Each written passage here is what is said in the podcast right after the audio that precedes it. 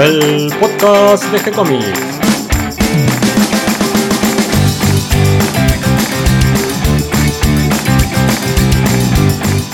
Muy bienvenidos a un nuevo episodio de G-Comics, el podcast, donde hablamos de todas las técnicas necesarias para realizar un cómic, cómo dibujar un manga y todo el conocimiento requerido para dibujar esa historieta que tenemos dando vuelta en la cabeza. Mi nombre es Gonzalo García y mi intención y la de todos los que hacemos G-Comics es colaborar con aquellos que estén interesados en avanzar, en progresar, en mejorar en su formación como dibujante de cómics. Hoy día lunes tenemos una entrevista una entrevista a Claudio Díaz, escritor, ya tiene varios libros en su haber, el más conocido es Relatos de Tierra Incógnita, pero ya vamos a charlar con él y nos va a contar un poco de su manera de escribir, de cómo llegó a editar estos libros, nos va a hablar de autoedición, un tema que a los dibujantes de historieta nos viene interesando muchísimo. Pero antes hagamos un recorrido por gcomics.online Hoy, como todas las semanas, subimos una nueva página de Milena, el manga que dibuja Darío Talas. Mañana vamos a subir una nueva página de las tiras cómicas de D&D de Alberto Saichan. El miércoles una nueva página del Vigía. El jueves, como ya terminamos el primer episodio de Nodo, estamos subiendo todas las semanas una nueva página de Bronx, también del maestro Alberto Saichan. Y el viernes finalmente para cerrar la semana subiremos una nueva página de Alma Riquelme, la historieta que dibuja y escribe Juan Martín García Guevara, también conocido como Hago tiritar los pastos. Y ahora sí, vamos a nuestro entrevistado de hoy. Si las comunicaciones andan bien en este lindo día, del otro lado de la línea me tengo que encontrar con Claudio Díaz. ¿Cómo estás, Claudio? Muy bien, muy bien. Gracias, gracias eh, por llamarme. La idea, Claudio, es que extiendas un poquito más eh, esta charla que iniciamos con motivo de Torgal, del episodio que hicimos de Torgal y que vos viniste y nos contaste sobre esta, esta serie que yo la verdad que no la conocía y me encantó y que la estoy leyendo ahora completa. Este, quería que nos cuentes un poquito más de, tu vida, de tus comienzos. Empecemos por ahí, a ver cómo es que empezaste en este mundo de la escritura. Bueno, la verdad es que debo haber empezado eh, por etapas. Eh, me parece que la primera vez que pensé en escribir de verdad para, para publicar y para que la obra llegue a otras personas fue a eso de los 15 años, 14 años más o menos. Pero ya antes escribía eh, historietas, hacía historietas, creo que las primeras incluso las debo haber dibujado antes de saber escribir, en hojas de carpeta hojas descartadas, eh, papeles en blanco. o sea que vos llegás a la escritura a través de la historieta. Exactamente, mis primeras lecturas fueron historietas. Ah, mira qué interesante. Probablemente el primer personaje al que seguí debe haber sido el Pato Donald o Tío Rico a los 4 o 5 años, Cuando empecé a leer, a los 5 años ya eh, leía Los Patos, Los Patos de Disney, que eran las historietas que uno podía conseguir más fácil y más sencillas como para adentrarse en el lenguaje de la historieta.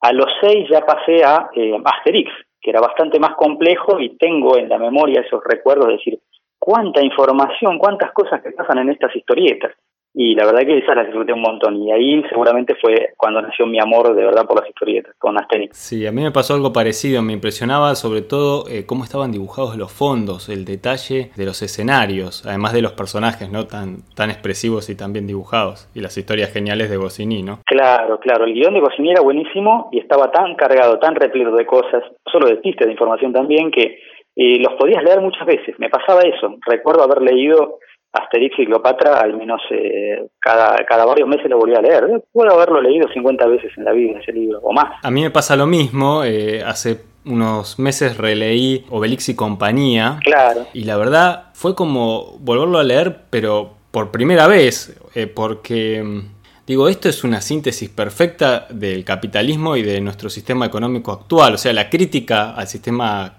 capitalista y a nuestra forma de mercado que tiene es genial. Sí, muy bueno. Eh, Goscinny tenía muy claro ya en ese entonces eh, los peligros que tenía eh, entregarse por completo, sin reservas, a, un sistema así tan despiadado. Y además los romanos claramente lo usan como arma para corromper y dividir a los galos. Es, genial. Está clarísimo.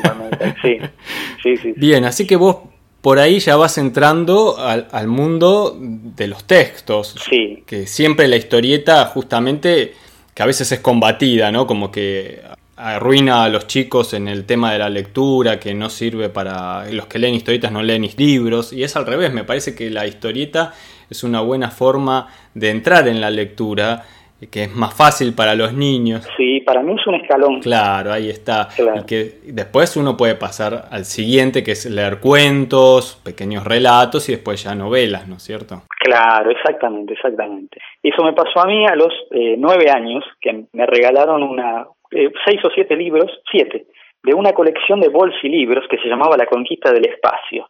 Eran bolsilibros que editaba Editorial Bruguera para toda España y Latinoamérica que salían una vez por semana en los kioscos y eh, que cubrían cada colección un género distinto. Por ejemplo, había del oeste, de guerra, romance, eh, ciencia ficción, terror, eh, servicio secreto, o sea, agente secreto, policial, lo que se llamaba Punto Rojo, la colección policial, eh, Marcial La Fuente Estefanía, que era otra colección del oeste de un solo autor, que era prolífico y solo escribía eso, y creo que también había una colección romántica que era una sola autora, que ahora no me sale el nombre, muy famosa española también. Bueno, había muchas colecciones, había como 10 o 12 colecciones de bolsilibros. Y a mí me regalaron los de ciencia ficción, que fue todo un desafío porque no tenían ilustraciones. Ah. Era un salto. Eh, y sí, un salto brusco. De Asterix, claro, de Asterix, de la revista Scorpio, que yo la leía, o de la revista Conan el Bárbaro, que me llegaba de España y la leía también, eso era lo más eh, complejo que había leído hasta el momento, que tenía bastante texto, bastantes globos, pero ahora tenía que enfrentarme a, libros eh, sin ilustraciones. Pero lo que tenían de bueno era que tenían unas portadas magníficas ilustradas por españoles, eh, que eran muy pulp, muy exageradas, cohetes, chicas en peligro, dinosaurios, astronautas peleando y tirando rayo láser, bueno, todo lo que necesitaba yo a mis nueve años para decir, esto lo voy a leer, para envalentonarme y decir, sí que lo voy a leer. Y recuerdo el primero de todos que fue, se llamaba Alquimia 3000, por un escritor llamado Curtis Garland, que en realidad era un seudónimo de un español, de un autor español, eh, Juan Gallardo Muñoz. Ese era el verdadero nombre que me enteré muchísimo después. Eh, y sí, la verdad que el placer de leerlo eh, fue enorme. ahí es cuando te das cuenta que los textos te pueden fabricar en tu mente escenarios desconocidos, peligros increíbles, héroes fantásticos, mundos que no se te ocurrirían de otra manera. Eh, era como que vos ponías los efectos especiales y de dirección de una película en base al, libro que estabas leyendo. Bien, y ahí te volviste el lector no solo de historietas, sino de literatura. Exactamente. ¿Y cómo pasás a la escritura? Porque ahí hay un salto grande. Es cierto, eh, sí recuerdo haber hecho para la escuela primaria una historieta de ciencia ficción, casualmente inspirada por estos libros, pero era historieta, dibujada y escrita, y se publicó en la revista. Eh, entonces ya el bichito de decir, ah, puedo publicar y me leen otros, ya me había picado. Pero no fue sino hasta los 14 o 15 años que dije, voy a escribir relatos, eh, inspirado eh, básicamente por un autor que se llamaba Frederick Brown, que era americano, que escribía relatos fantásticos y de ciencia ficción con final sorpresa, con final sorprendente. Y eran relatos cortos, de tres o cuatro páginas. Ese me, esa me pareció una fórmula interesante para abordar, porque al no saber escribir, al no tener experiencia, dije, un relato corto lo puedo hacer, una novela no, pero un relato corto sí. Entonces se me ocurrieron varias historias que para mí eran sorprendentes, eh, al estilo cuentos de la cripta, ponele, ¿no? O sea, como que pasaba algo y al final te tenía que dejar sorprendido. Eh, y me puse a escribir eso. Entre los 14, 15 años debo haber escrito unas eh, 8 o 9 historias que eh, se las leía en voz alta a mis amigos del barrio y ellos opinaban. Ese fue mi primer contacto así con el público. Y ese fue el primer círculo de críticos. Claro, exactamente, sí, sí, sí. Eran bastante benévolos porque la verdad que no eran grandes eh, cuentos. Por ahí, para ese momento sí lo eran porque eran mi mayor esfuerzo. Eh, sí debo reconocer que hay por lo menos uno de los relatos que se llama A los dioses, que eh, gozó de tanta popularidad entre mis amigos y conocidos y compañeros de la secundaria que finalmente cuando publiqué en la primera revista de aficionados a la ciencia ficción, 15 años después lo incluí. Y también otra vez les gustó, tuve eh, críticas de, del público favorables, eh, lectores que venían a comprarlo. Yo trabajaba en una librería en ese momento y se llevaban el, la revista y después venían y me decían, me encantó tu cuento. Así que tuvo eh, una segunda, un segundo estreno con éxito. Y finalmente, en uno de mis libros actuales, en el segundo libro, que es Relatos de otros mundos, lo volví a incluir con apenas una revisión mínima eh, pero prácticamente está tal cual como lo escribí. Puede ser el, primero de mis hits, si me permitís la expresión. Y justamente esta revista de la que hablas es donde te inicias como escritor profesional, por llamarlo de alguna manera, tu primera publicación. Por llamarlo de alguna manera, sí. sí porque teníamos eh, un editor que nos corregía. Eh, la revista era ad honorem, ninguno cobró nada y todos poníamos lo mejor de nosotros. Como yo trabajaba en una librería, la tenía en la mesa para, para que la gente la conociera, la viera, se la llevara y bueno, y nos devolviera después. Tenía una tirada muy baja, 250 ejemplares. Añara era el nombre. Añara eh, se lo puso el editor porque es el nombre de la primera ópera basada en un tema de ciencia ficción y le había gustado esa idea de que Añara era una ópera y a la vez era ciencia ficción y así le puso la revista. Bueno, tus fans ya deben estar buscando a ver el primer número de Añara, ¿no? Donde apareces. es para coleccionistas. es muy difícil de encontrar. Sí, sí, sí, me imagino no tengo tantos fans y, en casa debo tener solo dos juegos de esa revista. bueno, seguí guardándolos, claro. Sí. y en el medio de todo esto, eh, no abandonaste la historieta porque sé que también tuviste alguna incursión en el mundo de, la historieta a través de los guiones. Sí, sí, tuve la suerte de que Editorial Filmax, eh, a fines de los 90, después de que dejé la librería, me contratara para escribir, redactar, corregir, traducir, hacer todas las tareas de redacción que necesitaban.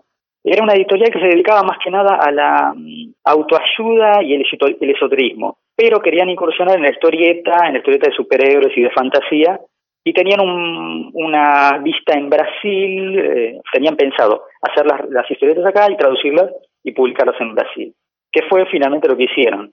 Eh, publicaron revistas de información sobre cómics eh, con historietas en el medio, una separata de historietas en el medio de 16 páginas que salía en Brasil. Y los guiones eran míos. ¿Recordás el nombre con el que salió la revista en Brasil? Y, eh, a ver, no, el nombre en Brasil no. Sí sé que fue Editorial Sigmas, era el mismo nombre de la editorial. Y el nombre debe haber sido algo así como Animation Magazine. Me confundo porque en realidad existe una Animation Magazine en Estados Unidos.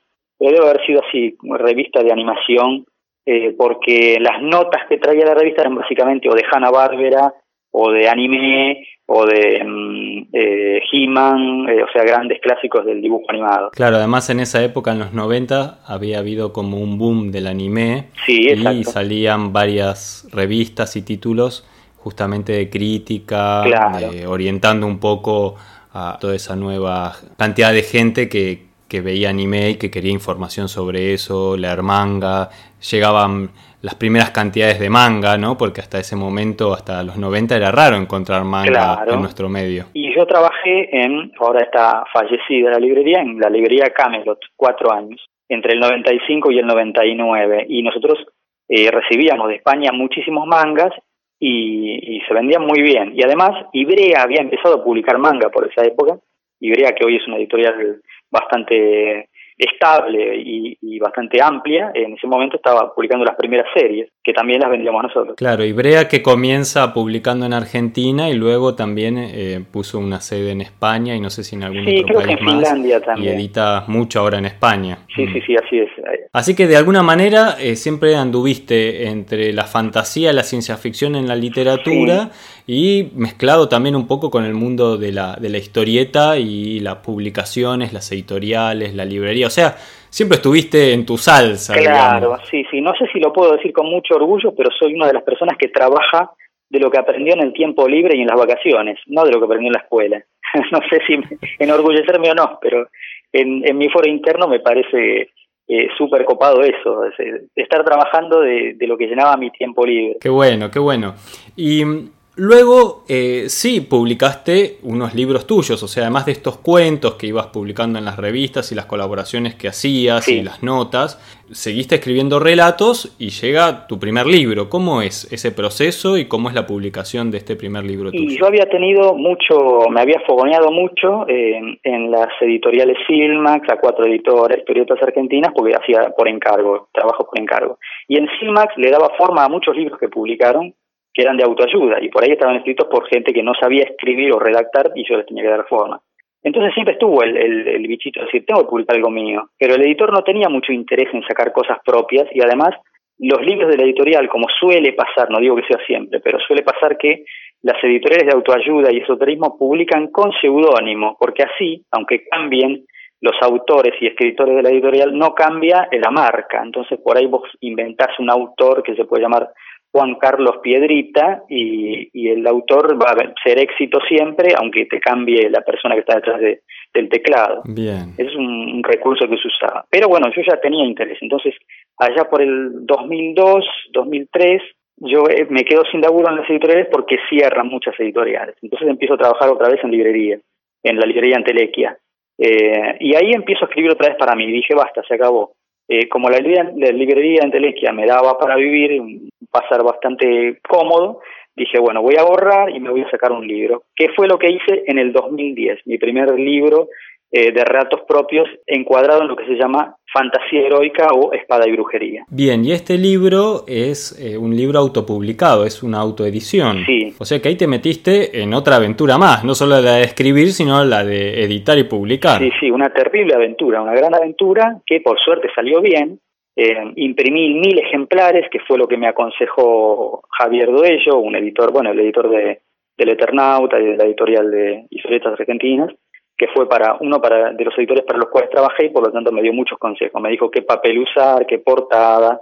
Eh, incluso el primer libro, el diseño lo armó él, eh, como para dar una mano, para que yo no me tuviera que ocupar más que del tema de redacción, o sea, eh, seleccionar mis relatos, revisarlos, corregirlos, buscar ilustrador y listo, y hacer un prólogo y listo.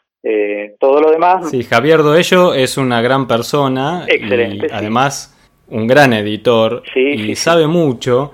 Eh, él te dice exactamente cuánto vas a vender. La verdad que Solo con ver eh, tu publicación. La verdad que sí. Sí, sí, tiene mucha experiencia, bueno, muchos años ya publicando y sobre todo en el mundo de la historieta.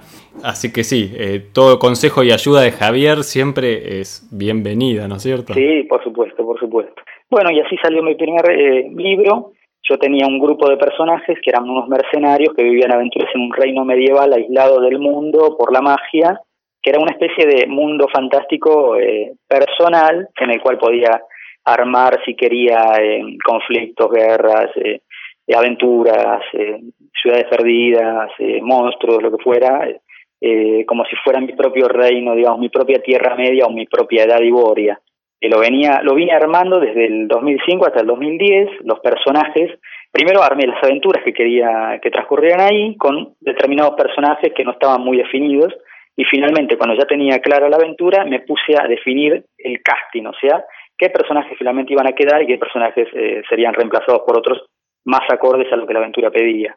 Eso es un poco el detrás de la escena de lo que un escritor tiene que hacer eh, los lectores no saben, piensan que uno se sienta a escribir y, con la idea más o menos completa arranca de la página 1 y termina con la página, no sé, 128.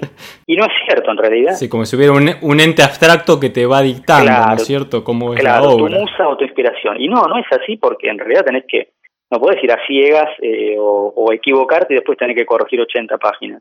Eh, no, la verdad que primero tenés que hacerlo, tenés que armarlo de tal manera, tenés que hacer un esquema de cómo va a ser la historia, de los lugares por los que van a pasar, eh, una especie de, de, mm, horario, por ejemplo, tal día van a estar acá, al día siguiente están acá, si es que la aventura dura mucho, ¿no? Y lo más importante, el casting. Todos los personajes tienen que funcionar. Si alguno de los personajes es un arquetipo y no tiene personalidad, sonaste. Porque aunque tengas un protagonista fuerte, eh, te falla el acompañante, o te falla el enemigo, o te falla el, el, posadero del lugar donde pararon a preguntar. No, todos los personajes tienen que tener cierto desarrollo, sobre todo los más importantes, los que vas a seguir como lector. Bien, o sea, tu trabajo es un poco como el de un arquitecto. Y sí. Porque primero, eh, bueno, tenés que inventar todo este mundo fantástico, esto, o sea, como es todo imaginario, tenés que inventar esa realidad primero. Y después, lo que vos decís, el personaje eh, es muy importante y tenés que investigarlo y desarrollarlo a fondo antes de colocarlo en, la historia y que empiece a actuar, por decirlo de alguna manera. ¿Cómo trabajas los personajes? ¿Haces una ficha de personajes? Eh, sí. ¿Lo investigás en distintas etapas de su vida? ¿Cómo, es? primero, eh, una de las eh, elecciones que hice fue tener tres personajes, porque está comprobado que a lo largo de la, de la historia de la literatura de aventuras, el género de aventuras, Rider Haggard siempre usaba tres personajes, o casi siempre usaba tres personajes en su novela. Julio Verne usaba casi siempre tres personajes en su novela. Eh, Alejandro Dumas también, ahí tenés a los tres mosqueteros. ¿Por qué? Porque si usas dos nada más estás un poco limitado y el conflicto tiene que estar entre los dos personajes, además de la búsqueda o, la aventura, hay un conflicto interno que a lo mejor los va a limar. Pero si hay tres personajes hay uno que Mm. sirve como pivote y puede servir para, para balancear o para distraer el foco de atención cuando los otros dos tienen que hacer algo. Es largo de explicar, pero eh, como consejo para todos los eh, escritores que quieran empezar, si no van a recurrir a un solo personaje, eh, utilicen el número 3, que es ideal para, para narrar, sobre todo una aventura. Es un buen consejo porque lo primero que uno pensaría es en un dúo, justamente, en Batman y Robin, Claro. en Sherlock Holmes y Watson, qué sé yo, ese tipo de parejas, pero vos nos aconsejás pensar en tres personajes, sí. por ejemplo, en Batman, Robin y Gatúbela, o el Guasón. Por ejemplo, el- porque si no, el pingüino. claro, si no, no, no, no podés establecer un buen conflicto interno. Eh, quiero decir, si hay dos personas, o están de acuerdo o están en desacuerdo. Y nada más. En cambio, si hay tres, bueno, ya tenés unos matices. Mm, Estoy pensando en este caso en Batman y Robin que está Alfred. ¿no? Por ejemplo, pero Alfred no sale con ellos a la aventura. Es verdad. Alfred es como si fuera el, el mesonero eh, eh, de la taberna donde empezó. Bien. Y luego que tenés estos tres personajes, que elegiste los tres personajes que funcionan entre sí, que se equilibran Claro. y que al mismo tiempo también tienen sus tensiones. Sí. ¿Qué haces a continuación? Y entonces ahí los coloco en la aventura, los hago protagonizar la aventura y como ya los tengo definidos, ellos van a ir viviendo la aventura y opinando. En, en mi caso, como hay mucho humor, además de aventura y, y fantasía, los personajes eh, van a tomarse las cosas, no sé si a la ligera, pero con un cierto humor como están acostumbrados, son mercenarios y están acostumbrados a, a vivir aventuras eh, eh, extremas pero a la vez tienen una forma de ser que les permite pasar a través de todo sin casi sin mella, eh, cosa que no pasaría con un personaje sufrido o con un héroe oscuro como vos mencionaste, un Batman.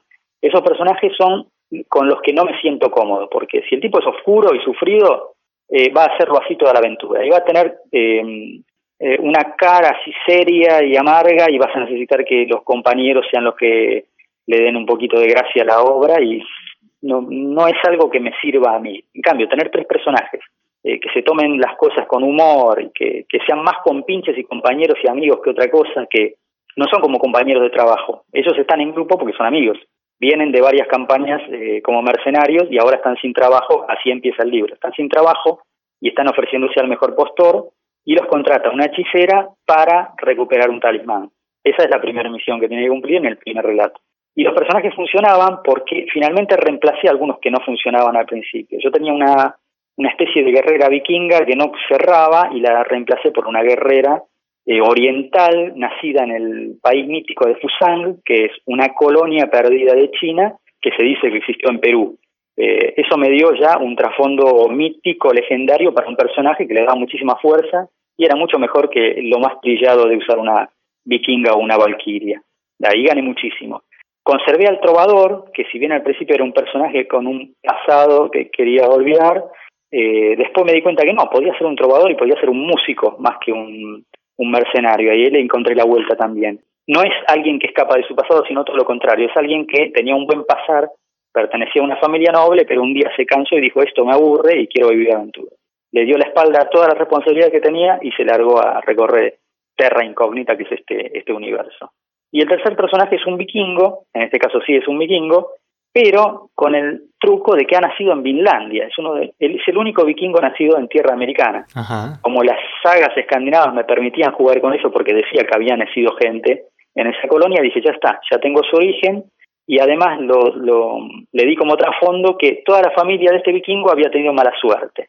Pero eso le cambia a él cuando cae en Terra Incógnita. A partir del momento en que llega en Terra Incógnita, la suerte le favorece. O sea que como cualquier maldición que hubiera podido tener su familia afuera, en Terra Incógnita ya no existe.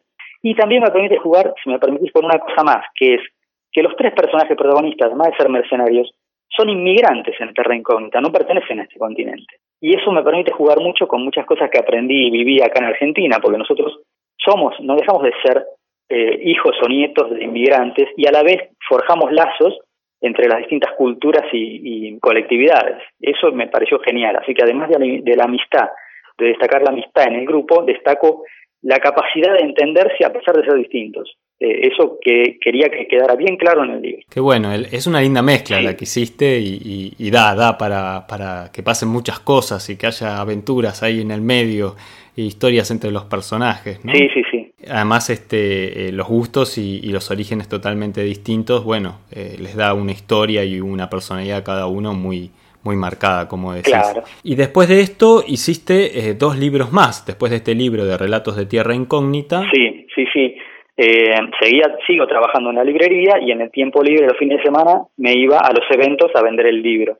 Y como arrancó bastante bien, la verdad, de los mil ejemplares que imprimí, llevo vendido 700, libro más, libro menos, así que estaba bastante contento y me envalentoné para hacer el segundo. Y el segundo dije, voy a recopilar todos mis relatos de ciencia ficción y voy a agregar nuevos, o sea, recopilé cinco o seis relatos que ya tenía escritos de la época de Añara y le agregué 12 completamente nuevos. Dije, les voy a dar forma, armo una buena antología de ciencia ficción y la publico. Y tardé más o menos cinco años, o sea que si uno salió en 2010, el otro estuvo a la venta impreso en 2015. Eh, el primer libro había tenido como portadista a Ariel Olivetti, me olvidé de decir, un gran dibujante de historietas argentino. Sí, y gran ilustrador también. Sí, por supuesto. Y en las ilustraciones internas, aquí Chalcatena, que también brindó su arte generosamente para dibujar a los mercenarios. Bueno, el libro estaba bien acompañado en los textos, entonces. Sí, sí, sí, así que debe haber triunfado por eso, no por mí, por los grandes ilustradores. Como los tres personajes, tiene que ser una buena combinación de tres en tu libro. Claro, tal cual, tal cual. Entonces, eh, eh, Quique Alcatena repite como ilustrador en este segundo libro, pero esta vez con dibujos volcados a la ciencia ficción y a lo que es la literatura pulp, o sea, de los años 50 y 60, que, eh, según me dijo él mismo, lo disfrutó mucho también. Y en la portada em, entra Germán Ponce, Germán Ponce, que es un artista, también ilustrador, que trabaja para Estados Unidos, que acá no es tan conocido porque no tiene mucha obra propia. Pero sí, ahora vive en Mar del Plata y en ese momento eh, le pedí la portada y hizo una portada muy buena dedicada a la ciencia ficción. Bien, este segundo libro es eh, Relatos de otros mundos. Relatos de otros mundos. El primero era Relatos de Terra Incógnita, dedicado a la fantasía. Este segundo es Relatos de otros mundos, a la ciencia ficción. Y eh, como ya no me quise envalentonar tanto, eh, saqué 500 ejemplares, lo cual no estuvo nada mal porque comprobé después yendo a los eventos que la fantasía arrastra mucho más lectores que la ciencia ficción sin desmerecer, ¿no? La ciencia ficción me encanta, pero me doy cuenta que es mucho más fácil para un autor novel que le gusta la ficción vender sus relatos de fantasía que los de ciencia ficción. Por lo menos acá en Buenos Aires. Sí, la ciencia ficción por ahí exige más dureza, más datos, ¿no? Que la fantasía que permite inventar cualquier cosa. Sí, pero me parece que a los adolescentes y jóvenes de hoy en día no les interesa tanto la ciencia ficción y está un poco opacada por lo que es el superhéroe. Eh, los que quieren algo de ciencia ficción y viajes espaciales y qué sé yo, se vuelcan a las películas o a los cómics de superhéroes. En cambio, la fantasía, por suerte, todavía no está invadida, no, no está invadida por superhéroes, por el mundo superheroico, eh, y tiene más que ver con la cultura del rol, de los juegos de rol, entonces hay mucho más lectores disponibles para los relatos fantásticos que para los de ciencia ficción. Bien, y entonces así que en este tercer libro relatos de espada y brujería, me da la sensación que volvés entonces a la fantasía. Claro, vuelvo a la fantasía.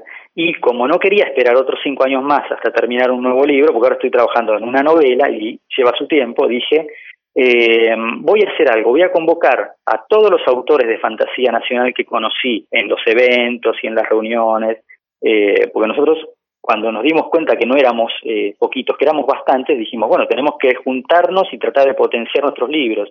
Yo te doy libros a vos, vos me das libros a mí, yo los vendo en la librería, vos los vendés en los eventos, vos los llevas a tal lugar, yo a tal otro, y nos hacemos publicidad online, en Facebook, donde fuera, en los blogs, para eh, tratar de conformar algo, un grupo más grande y llamar más la atención. Cuanto más gente son... Claro, juntar fuerzas. Claro, exactamente. Y eh, una vez que estábamos reunidos casi 20 personas en un bar, una de las pocas veces, porque es muy difícil juntarnos, la verdad, porque cada uno tiene su compromiso, una de las pocas veces que logramos juntarnos en un bar, tiré la propuesta de hacer en el interín entre mi segundo libro y el que va a ser el cuarto, que es una novela, sacar una antología con todos los autores, con todos los autores, esto me lo reservo para mí, capaces de ofrecer un relato decente como la gente y con todas las pilas como para eh, que el público se, se sienta eh, atraído. ¿Y cuántos se sumaron a esa convocatoria? Y se sumaron ocho autores más. Es curioso porque no tuve que rechazar autores. Los que mm, dudaron, los, cuando yo les dije, miren que yo voy a revisar los cuentos y quiero que sean cuentos eh, capaces de competir con cualquier autor profesional y yankee o inglés o de donde fuera. Eh, no quiero un, que zafen y que me hagan un cuentito así nomás. Entonces, los que no estaban del todo convencidos directamente dijeron, no, no, deja paso, no tengo interés. Y los que estaban convencidos, ante la, casi una eh, velada amenaza. Dije, ¿vas a hacer algo lindo o, no? En realidad yo sabía... Y era un desafío, era un desafío para afrontar. Yo sabía que los iba a probar, yo sabía que iban a entrar igual porque todos los que dijeron que sí eran buenos. Yo estaba convencido de que iban a probar todos, que me iban a convencer a mí, que me iban a vender su relato a mí. Eh, y fue así, fue así. Eh, la verdad que todos los que dijeron que sí, hicieron relatos, eh, son increíbles y, destacarían en cualquier antología, aunque estuvieran al lado de George Martin o de J.K. Rowling. Modestia aparte, como editor, me tocaron los mejores autores que podía conseguir. Qué bueno. Los ocho hicieron maravillas. Qué bueno. Y acá cumpliste, como vos decís, un rol nuevo que es el de editor, porque cuando te autoeditas, digamos, no cumplís con vos mismo el rol de editor, sino directamente de, publicador, por decirlo de alguna manera. Y es muy difícil ponerse afuera de uno mismo para poder criticar y corregir la obra de uno mismo. Eh, pero en este caso sí, porque hacías selección, veías si te convencían, si, si te parecía que era para el público al que apuntabas, o sea, ya otro trabajo y además publicar la obra de otro, que es toda una responsabilidad. Claro, claro, porque la obra tiene que salir bien, el libro tiene que quedar perfecto tiene que lucirse eh, cada cuento y además tenés que armarlo de tal manera que los cuentos estén eh, entremezclados para no repetir ni de casualidad un tema. Además, eh, tenés que, bueno, esto fue de casualidad porque los que aceptaron hacer los cuentos son casi, casi 50% hombres y 50% mujeres. Casi, diríamos, un 45-55. lo cual también hace que después tengas que seleccionar de tal manera que no queden todas las chicas juntas o todos los hombres juntos, sino que eh, el orden en el que aparecen los relatos eh, potencie eh, finalmente la antología. Qué bueno, qué bueno. Y además han quedado unas lindas ediciones. Sí, la verdad Decime, que no. Claudio, para los que comienzan, para los que están empezando este camino de la escritura, tanto sea por el lado de la literatura como por el lado de la escritura de, guiones de historieta, ¿qué, ¿qué recomendaciones les harías? ¿Qué consejos? Bueno, hay en realidad tendrían que primero pensar dos opciones para que su, su obra se haga conocida. Eh, hay dos caminos a seguir. El primero es insistir con las editoriales grandes que te publiquen y el segundo es publicarlo vos mismo, juntar eh, tus ahorros y sacar una edición limitada de por ahí 500 o 300 ejemplares. ¿Por qué hago esta distancia, esta separación? Eh, esto lo aprendí con el tiempo. antes no lo sabía, cuando empecé no lo sabía, pero es así. Si vos querés que te publiquen editoriales grandes, tenés que darles lo que ellos están buscando. No podés hacer lo que a vos se te canta. Tenés que estudiar qué quieren, hablar con ellos, tratar de conseguir eh, entrevistas con los editores o con algún autor que trabaje ya para alguna editorial, eh, ver qué es, eh, aunque parezca un poco incómodo, qué está de moda, qué, qué se lee, qué se vende, porque eso te va a dar más oportunidades de poder publicar y de poder venderle tu trabajo a las editoriales. Si en cambio te cerrás y tu ego te dice yo quiero vender esto porque es maravilloso y vas a rebotar mucho. Y el segundo camino es, si no quieres esperar, porque también es un camino arduo, que las, las editoriales que den bolilla, es largo, si lo que quieres es sacar un, libro ya, entonces lo tuyo es la autoedición, que es el segundo camino. Arma tu tus relatos o tu novela o lo que fuera, eh, una vez que lo tengas pulido y terminado, trata de que haya un corrector externo, que no sea solo tuyo, eh, que no sea solo tu visto bueno, que haya un corrector de verdad que le haya dado una peinada final. ¿Por qué? Porque a veces uno escribe y cuando lee, lee lo que quiso escribir y no lo que realmente quedó. Y si te salteaste una palabra, no te vas a dar cuenta, te lo digo porque pasa. Y también tienes que fijarte en la extensión. Eh, es mucho más barato publicar un libro de 300 páginas o menos, autoconclusivo, que publicar uno de 700, 800 y que encima sea el principio de una saga, que es lo que hacen muchos de los que recién empiezan. Eh, comenzar con una saga es tentador porque todo el mundo, eh, todos los grandes escritores publican sagas, pero a vos no te conoce nadie, tenés que, nunca tenés que olvidarte de eso. Entonces, que un lector te compre una saga de la cual recién salió el primer tomo y no se sabe si se va a vender, es muy arriesgado. Yo recomiendo, si vas a ser autoeditor, empieza con un solo libro que empiece y termine, y en lo posible de pocas páginas, o sea, de menos de 300. ¿Por qué? Para que sea más económico y tus lectores no duden. Cuando digan, ah, ¿cuánto vale este? 200, dámelo que me lo llevo te vieron a vos, charlaron con vos, les vendiste tu historia y se lo llevan porque está dentro de su alcance. Si fuera una saga o un ladrillo de 800 páginas y les tenés que decir vale 500 pesos y ahí vas a tener una piedra que te pusiste vos solo delante. Claro, es más difícil de vender, más difícil de, de publicar también, porque tenés que poner más dinero para la publicación, y además eh, más tiempo vas a tardar en tener la respuesta del público. Por lo tanto, si después eso no es lo que interesa, no es lo que funciona y querés ir por otro camino o te das cuenta que es mejor ir por otro camino, este, ya te embarcaste en una saga de cual todavía tenés que escribir dos libros más de 700 páginas. Entonces es, muy complicado. Es muy bueno tu consejo. Y por el lado de las redes sociales, ¿qué experiencia tenés? ¿Cómo te resultaron? Si las utilizás. Eh, me ha resultado muy bien Facebook, es la que utilizo. Eh, yo tengo como una especie de apartado. Si buscan relatos de Terra Incógnita en Facebook, pueden encontrar un apartado que subo más o menos cada 15 días que se llama El oficio del escritor, y en el cual trato de resolver los temas que me preguntan los escritores que recién empiezan, como este, por qué bueno, qué bueno. cómo arrancar. Vamos a ir todos corriendo ahí a, leer. Muy bien. Te invito entonces que veas, que busques relatos de Terra Incógnita y que busques la carpeta eh, El oficio del escritor. Ahí voy poniendo. En realidad eh, cometí el error de subirlos, eh, subí como 12 o 13 ya, eh, sin encarpetar. Entonces ahora estoy recuperando uno por uno y ya hay cuatro dentro de la carpeta, porque si no es difícil encontrarlos y rastrearlos después para el, para el que quiere consultar. Bien, muy bien. Es posible que tengas un nuevo libro ahí dentro de un tiempo, ¿no? Sí, sí, me encantaría, pero eh, cuando ya tenga un poquito más de obra publicada. ¿Por qué? Porque hay un, hay un dicho, una especie de... Me sale dicho, en realidad sería como un... Eh, se me escapó la palabra. Bueno, hay una frase que se usa a este respecto que es eh, el que sabe sabe y el que no enseña. Y la verdad que es una frase bastante molesta porque implica que si no, si estás dando clase de lo que sabes, ¿por qué no estás publicando de lo que sabes? ¿Viste? Es una frase bastante jorobada, pero que a veces es cierta. Sí, a veces es cierta, pero también es engañosa, no es tan así. Sí, sí. Pero bueno, entonces yo quiero primero demostrar que realmente tengo obra publicada, ya tengo tres libros. Bueno. Eh, y entonces sí, ya después podés sacar un libro sobre cómo escribir. Sí, igual creo que a esta altura, Claudio, ya con tres libros eh, ya tenés autoridad y ya tenés una trayectoria, además no solo en los libros, sino toda la trayectoria que tenés eh, participando en, toda la industria editorial y escribiendo artículos y escribiendo sobre distintos temas y corrigiendo libros, o sea, creo que, que sí, que que no solo tenés la autoridad, sino que además creo que sería bienvenido un libro eh, que ayude a los que están empezando el camino. Lo voy a pensar, lo voy a pensar. Por ahora pueden consultarlo gratuitamente en el Facebook Relatos de Terra Incógnita. Qué bueno, qué bueno. Y luego, si lo piden, si hay interés, y quién sabe, por ahí hasta tentamos alguna editorial, porque sería un libro de texto más que un libro de fantasía. Bien, y mientras esperamos ese libro que llegue y mientras vamos leyendo estos consejos en, la página web, en el Facebook, ¿qué libro recomendarías? Puede ser alguna obra que, sirva como de inspiración o de referencia para,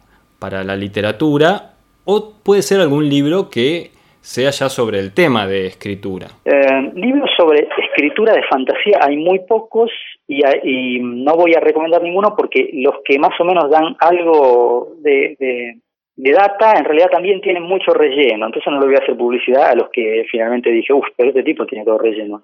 Así que no, no puedo recomendar uno sobre cómo escribir fantasía, pero sí los que quieren escribir, los, eh, lo básico que tienen que saber es que hay que leer mucho.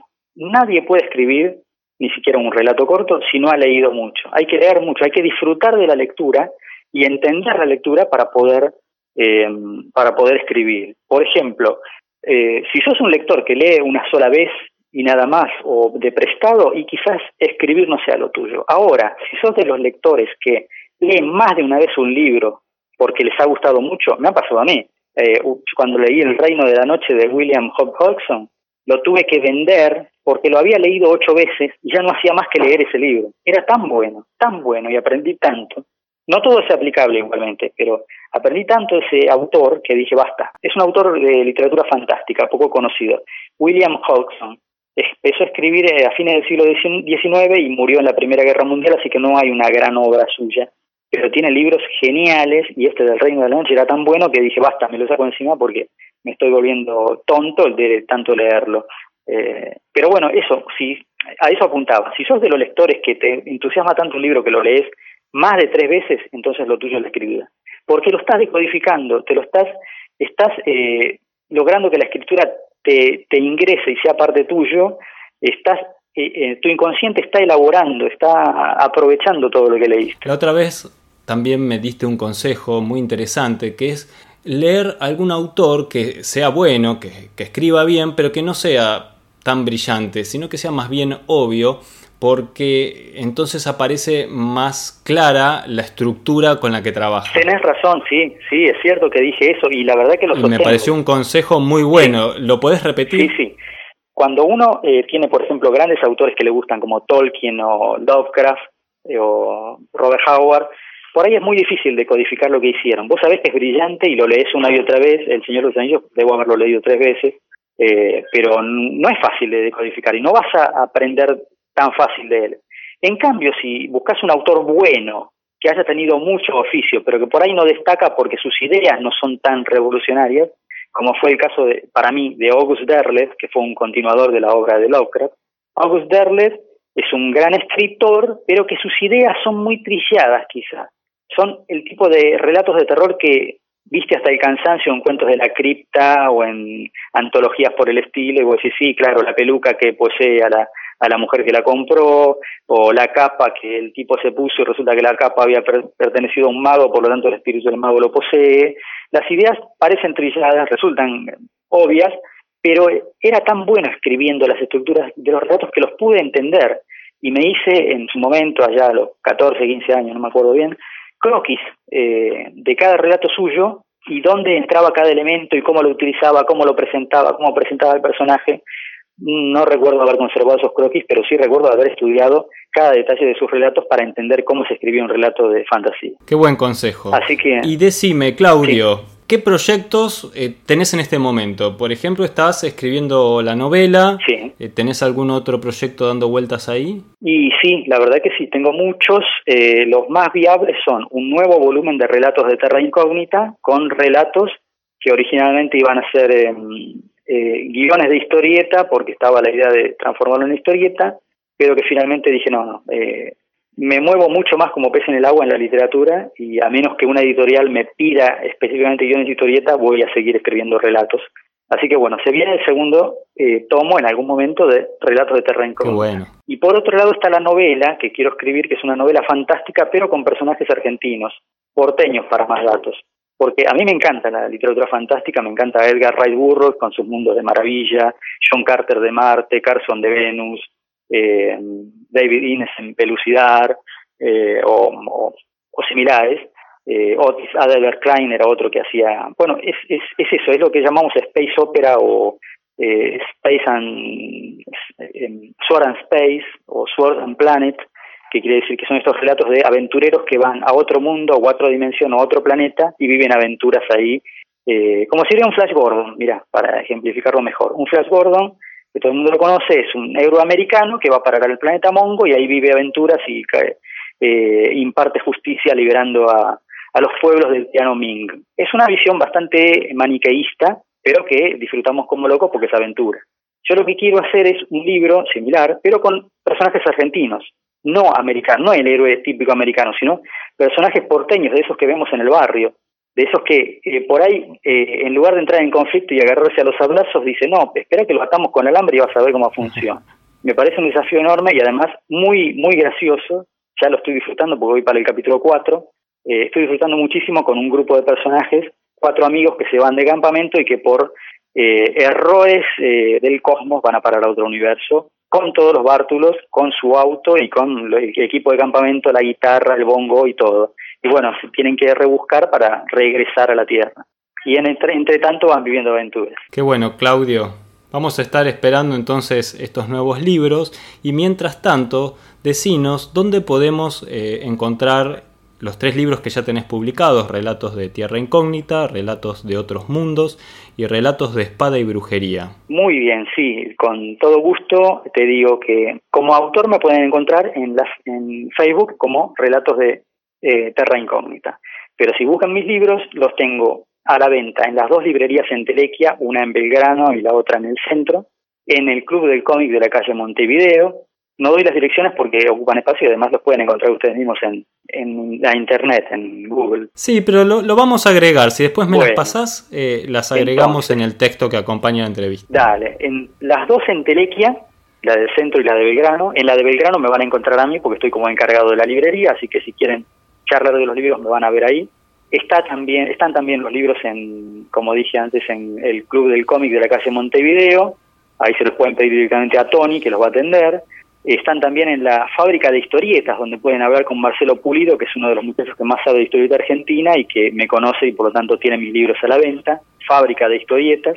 Está también en sector 2814, que es una librería que queda en Microcentro, que se dedica a los cómics importados, pero que también tiene mis libros.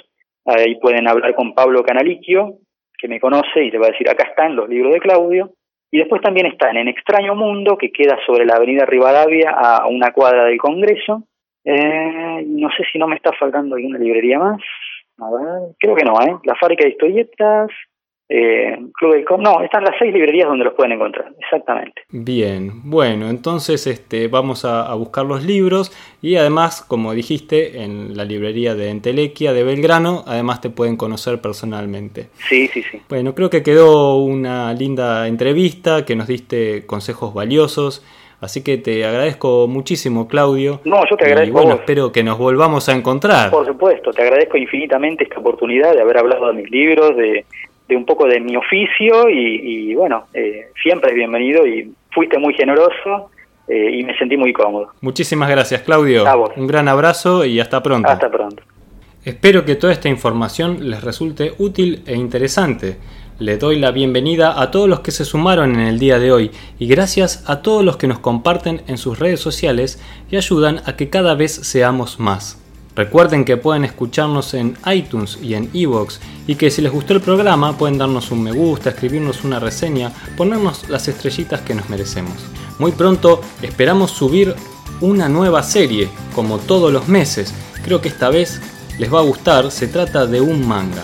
Y no duden en acercarnos sus sugerencias y propuestas a través del formulario de contacto de nuestro sitio web de gcomics.online o pueden escribirnos sus comentarios debajo de cada post, de cada episodio que subimos del podcast, abajo al final del texto, ahí tienen también un formulario donde pueden escribirnos. O si lo prefieren, también pueden hacerlo desde la página de Facebook. Les responderemos siempre con alegría y continuaremos publicando nuevos episodios. Gracias y hasta la próxima.